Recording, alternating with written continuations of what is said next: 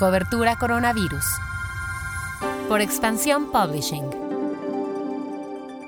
Hola, soy Mónica Alfaro y te presento lo que sabemos hasta el momento sobre el coronavirus. Noticias.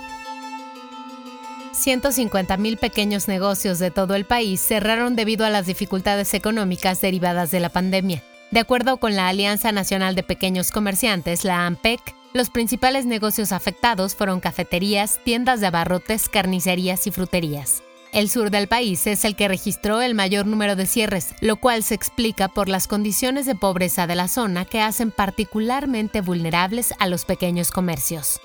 México ya tiene 44.876 muertes oficiales provocadas por el COVID. De acuerdo con los datos de ayer por la noche, el incremento de fallecidos respecto al reporte previo fue de 854. En el caso del número de contagios confirmados, ya son 402.697 en todo el país. El gobernador de Durango, José Rosas Aispuro, dio positivo a COVID. Apenas unas horas antes de recibir su resultado confirmatorio, el gobernador se reunió con el titular del Instituto Nacional de Migración y por la mañana con representantes de la Guardia Nacional y la Secretaría de Defensa Nacional.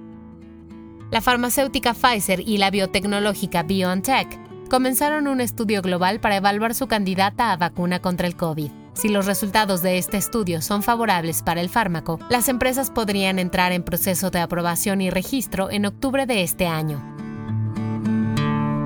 Pasamos a lo que pasa en el mundo. El evento de tecnología más importante del mundo, el CES, que comúnmente se realiza en Las Vegas, se llevará a cabo de forma digital en el 2021. Los organizadores del evento dijeron que esta edición digital será una nueva experiencia inmersiva, donde los asistentes tendrán un asiento en primera fila para descubrir y ver lo último en tecnología. La nueva normalidad.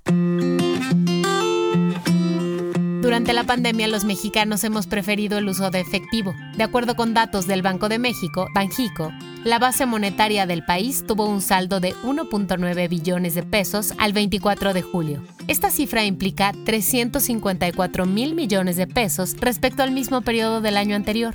Banjico atribuyó este incremento a factores asociados a las medidas sanitarias que aumentaron la demanda de efectivo como medio de pago.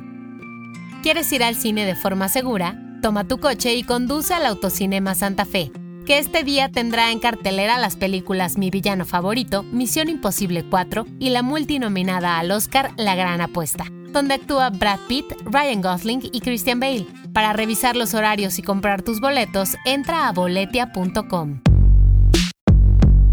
El guion de este podcast fue escrito por Giovanni Mac con información de Mara Echeverría y la agencia Reuters te mando un cálido abrazo sonoro y te espero nuevamente mañana.